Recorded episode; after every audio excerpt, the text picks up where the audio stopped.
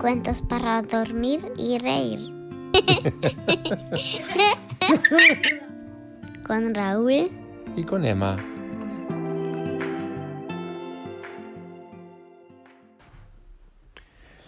El rey Midas. El rey Midas era un gran despilfarrador. Todas las noches daba fiestas y bailes, hasta que un día se quedó sin un céntimo. Entonces se fue a visitar al mago Apolo. Le contó sus penas y Apolo le hizo este encantamiento y dijo, todo lo que toque en tus manos se convertirá en oro. El rey Midas dio un salto de contento y regresó corriendo a su automóvil, pero apenas había tocado la manecilla de la portezuela cuando el coche entero se volvió completamente de oro. Ruedas de oro, cristales de oro, motor de oro.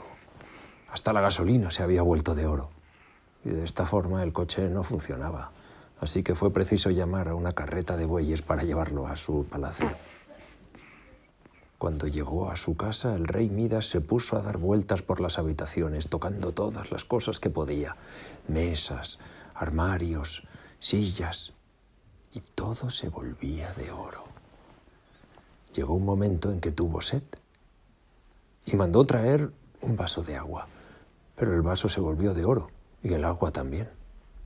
Y para poder beber tuvo que dejarse dar el agua con una cucharilla por un criado. Llegó la hora de ir a comer. Tocaba el tenedor y se volvía de oro.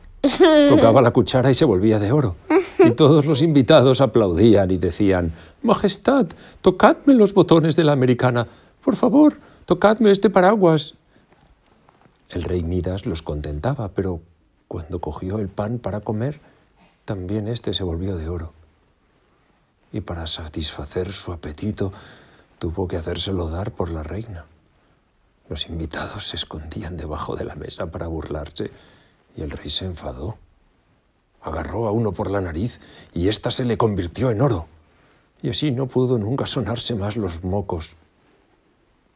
Llegó la hora de acostarse y el rey Midas, sin querer, tocó la almohada, las sábanas y el colchón, que se volvieron de oro macizo y eran demasiado duros para poder dormir en ellos. Así que le tocó pasar la noche sentado en un sillón con los brazos levantados para no tocar nada. Oh. Y a la mañana siguiente estaba rendido. Así que corrió inmediatamente a ver al mago Apolo para que le deshiciera el encantamiento. Y el mago Apolo lo contentó. Está bien, le dijo. Pero ve con cuidado, porque para que pase el encantamiento deben transcurrir siete horas y siete minutos exactamente. Todo lo que toques hasta entonces se convertirá en caca de vaca.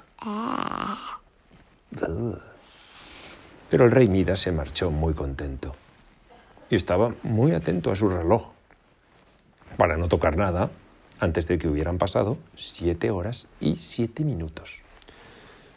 Pero, desgraciadamente, su reloj corría un poquito más de lo necesario y adelantaba un minuto cada hora.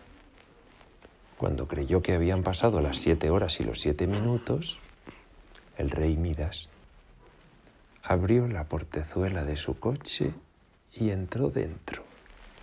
Pero inmediatamente se encontró sentado en medio de un gran montón de caca de vaca. Porque todavía faltaban siete minutos para que terminara el encantamiento. fin.